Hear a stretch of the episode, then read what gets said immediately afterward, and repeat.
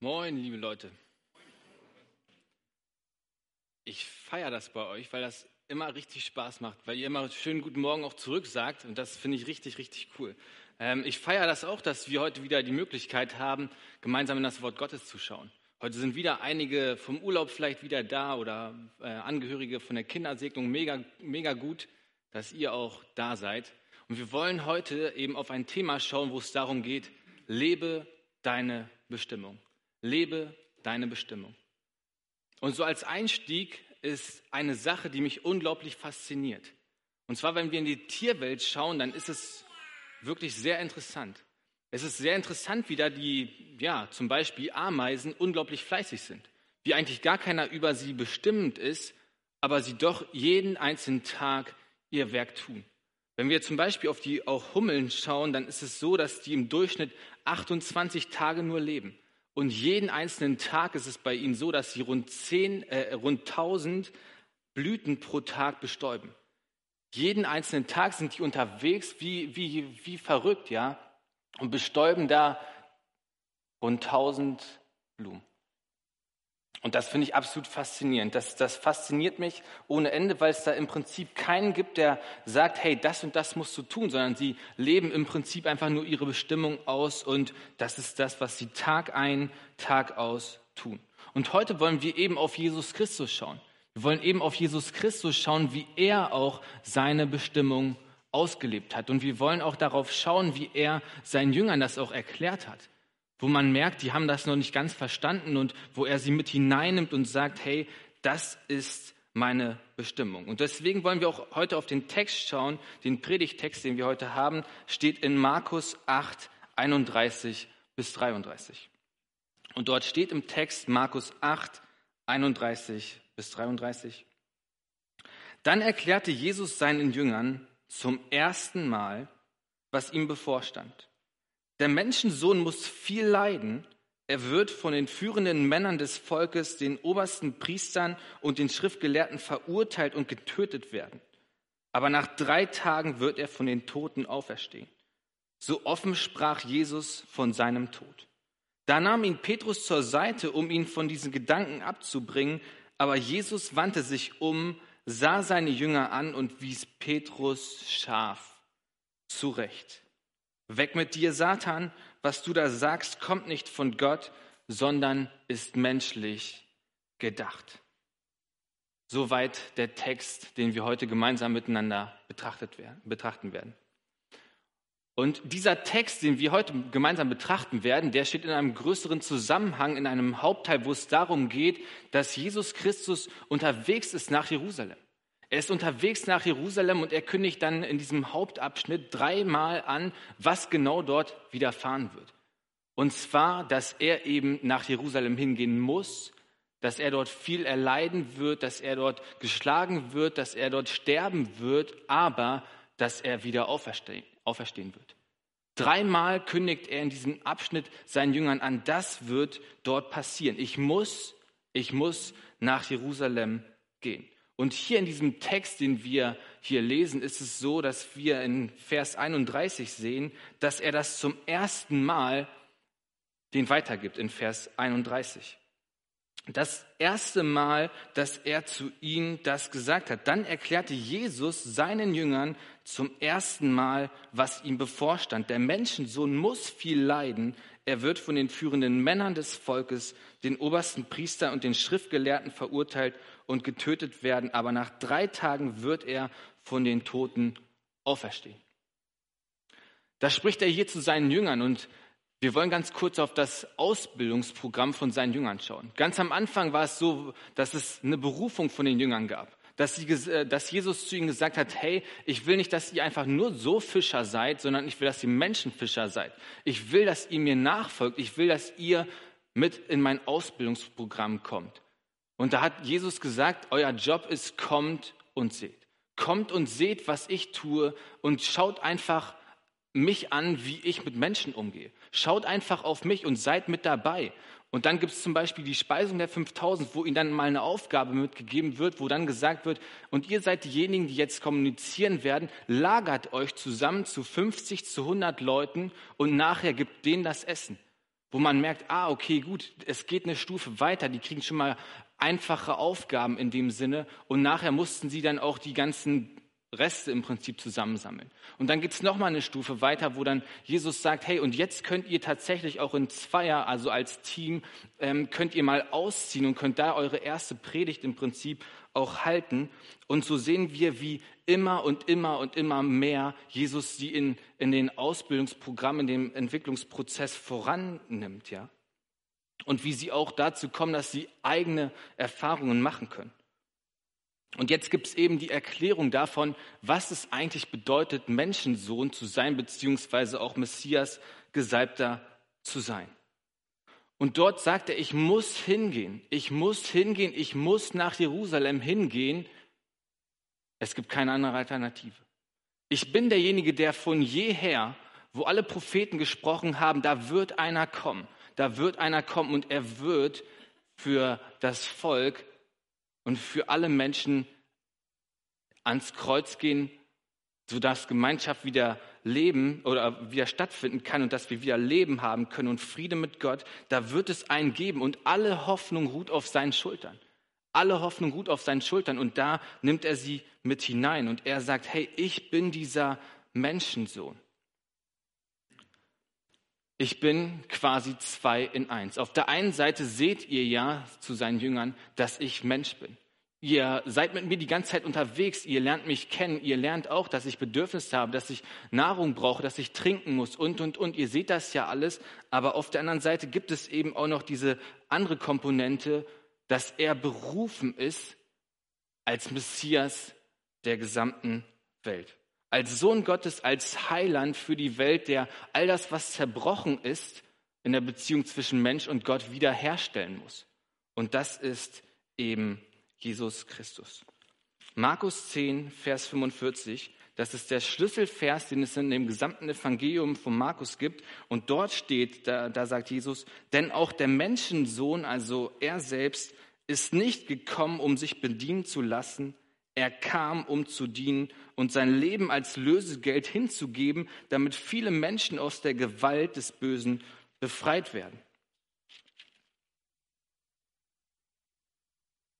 Jesus ist der Menschensohn. Er kam, um zu dienen.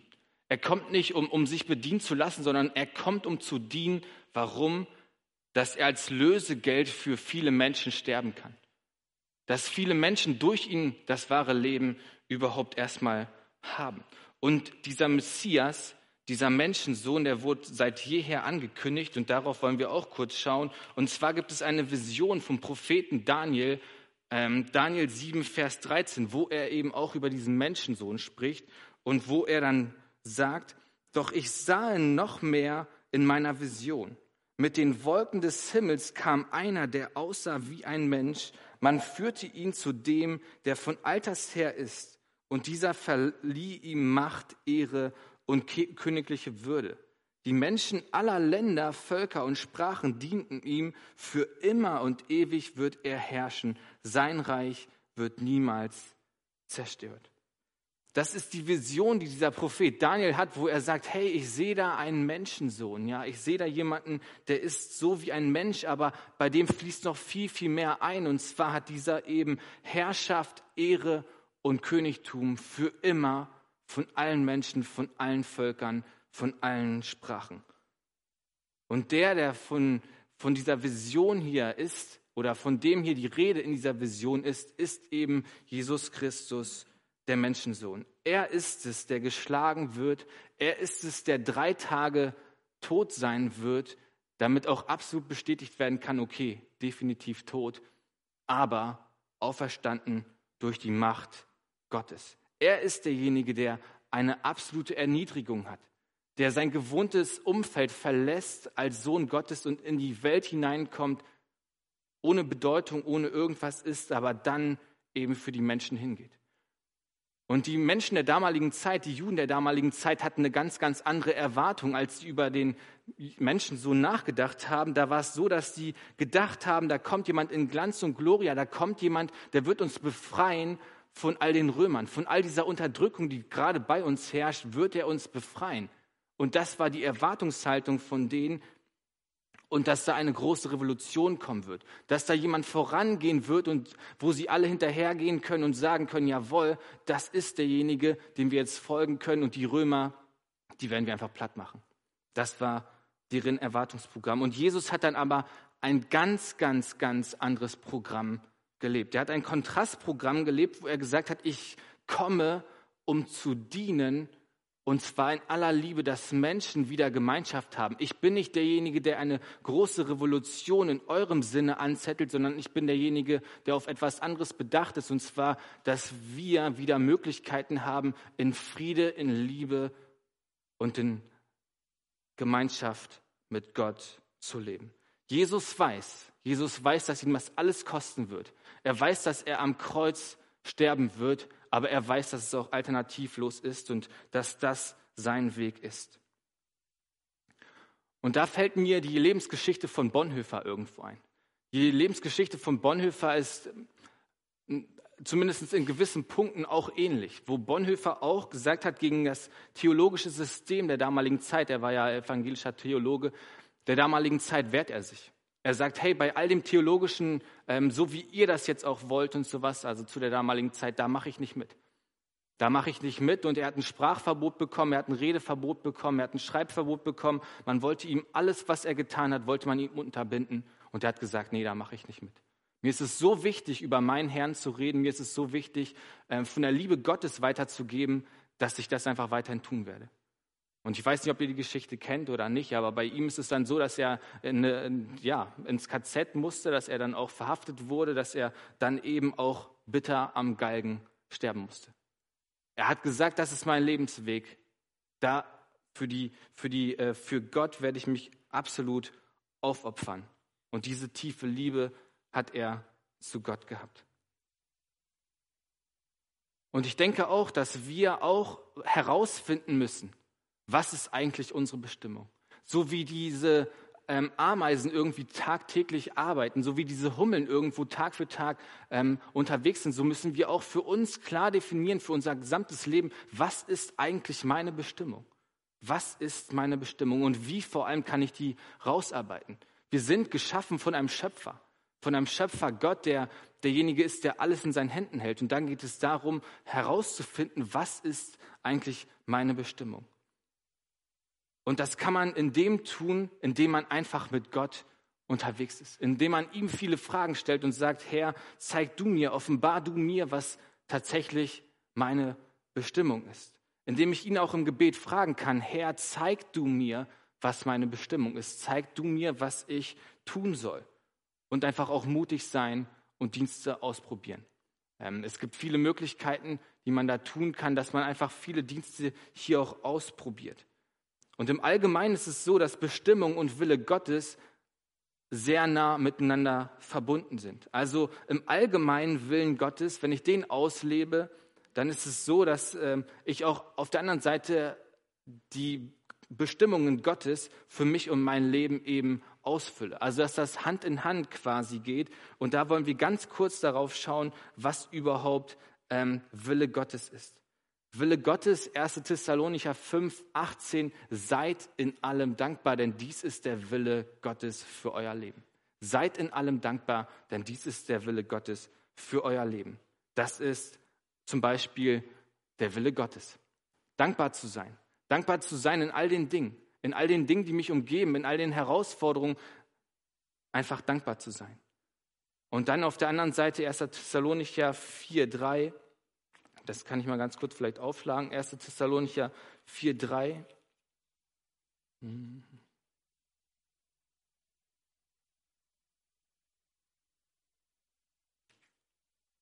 Erster Thessalonicher 4, 3. Gott will, dass ihr ganz und gar ihm gehört. Hütet euch deshalb vor, seiner, äh, vor einem sexuell unmoralischen Leben. Gott will, dass ihr ganz und gar ihm gehört. Sozusagen überschrieben mit, dem Heil mit der Heiligung, ein Prozess, wo wir immer mehr von uns aufgeben und immer mehr zu Jesus Christus hinkommen. Wo wir sagen, nicht mein Wille, sondern dein Wille soll zählen. Nicht mehr meine Vorstellung, sondern deine Vorstellung sollen zählen. Und ich will, ich will dir Jesus immer und immer ähnlicher werden. Und dann eben auch für unser Leben dieses Kontrastprogramm, selbst das Jesus Christus vorgelebt hat, auch zu leben. Wege zu gehen, wo ich sage, das macht mir eigentlich keinen Spaß. Das macht mir eigentlich keinen Spaß und trotzdem will ich einfach diesen Weg gehen, weil das ab und zu dazugehört.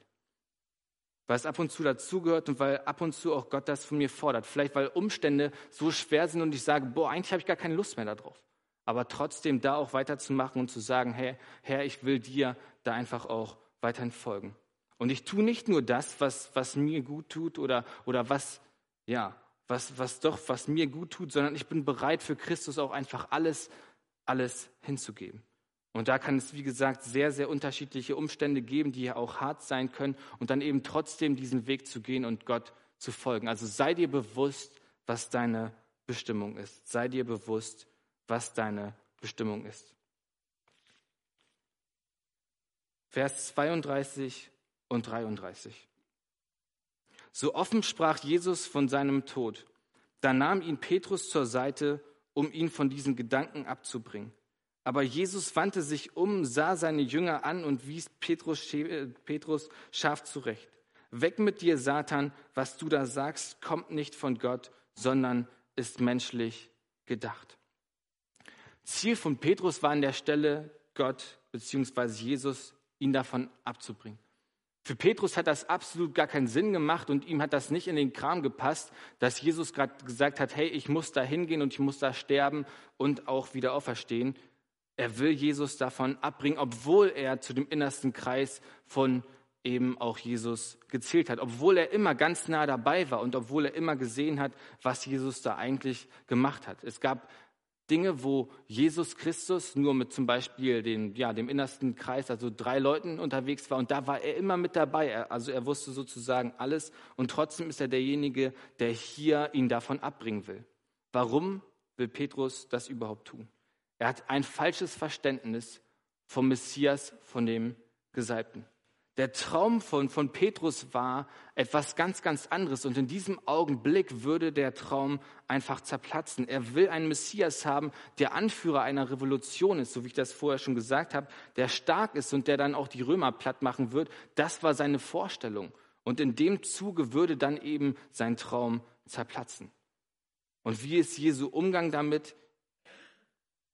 Jesus sagt, Weg mit dir, Satan, was du sagst, kommt nicht von Gott, sondern ist menschlich gedacht.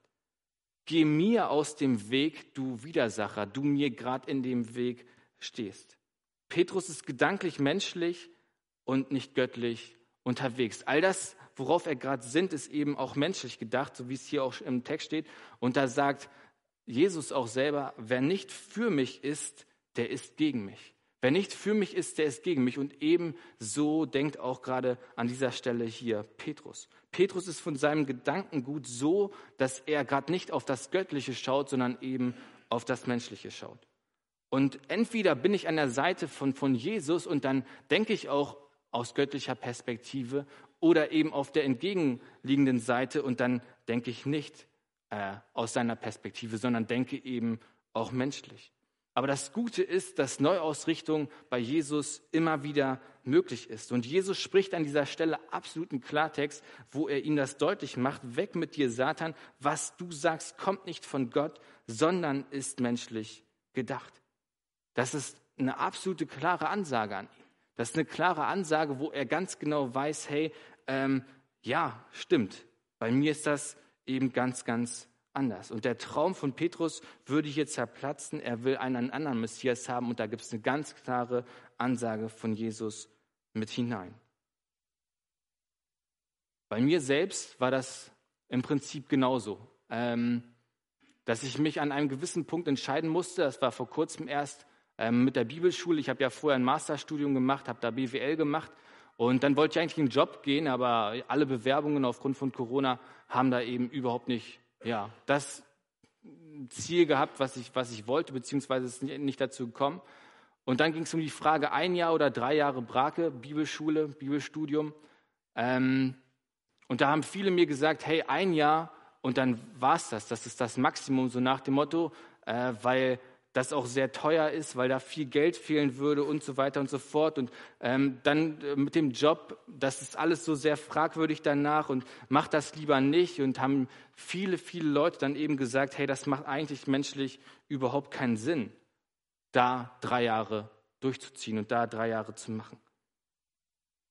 Und dann habe ich mir das selber durchgerechnet und ich bin tatsächlich zu dem Ergebnis gekommen, Mensch, rein menschlich gedacht, macht das absolut keinen Sinn. Und trotzdem und trotzdem gehe ich dann diesen Weg. Sage, Herr, ich will diesen Weg einfach gehen. Ähm, bei, der, bei der Anwendung ist es so, dass es da zwei Perspektiven gibt. Dass wir da einmal aus der Jesus-Perspektive denken können und dann aber auch aus der Petrus-Perspektive. Wenn wir über die Jesus-Perspektive nachdenken, dann ist es so, dass es Widerstände immer wieder gibt. Dass genauso wie Petrus hier ihm entgegengestanden ist, dass es da immer wieder ähm, Widerstände geben kann. Und dass wir dann die, vor der Frage stehen, wie gehe ich damit überhaupt um?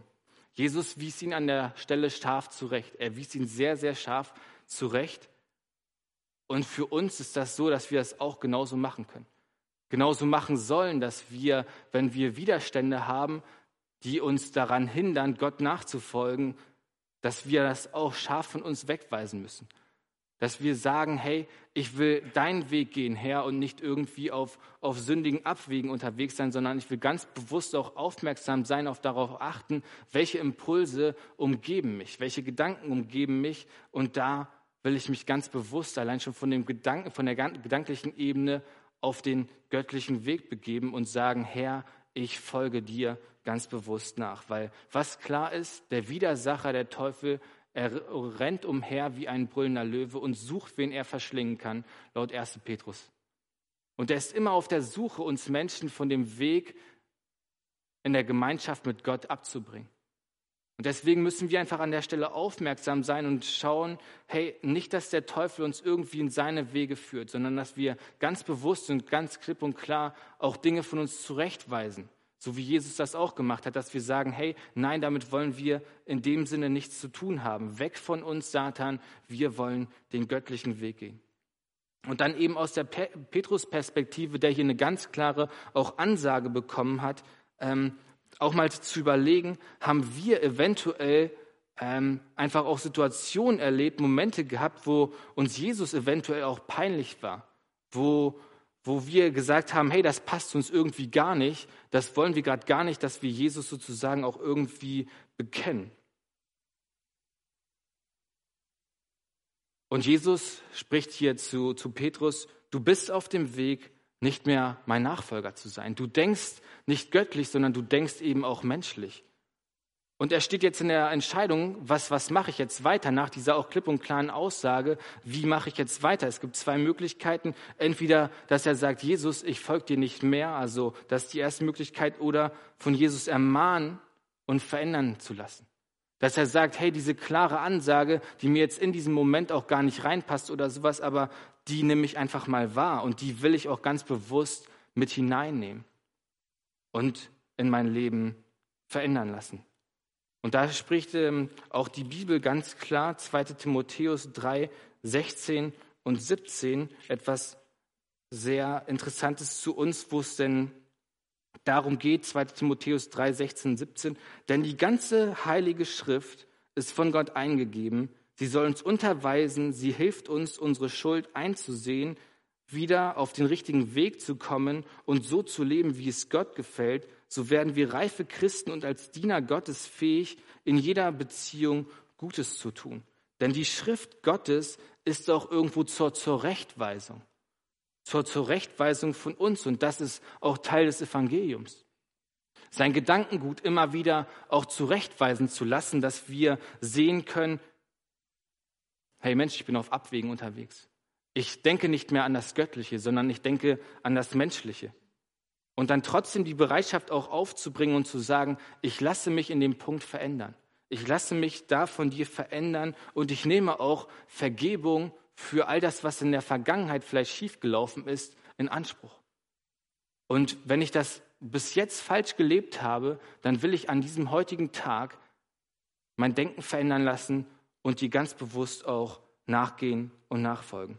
und da diese Denkweise haben, Herr, du wirst mir deinen Segen schenken.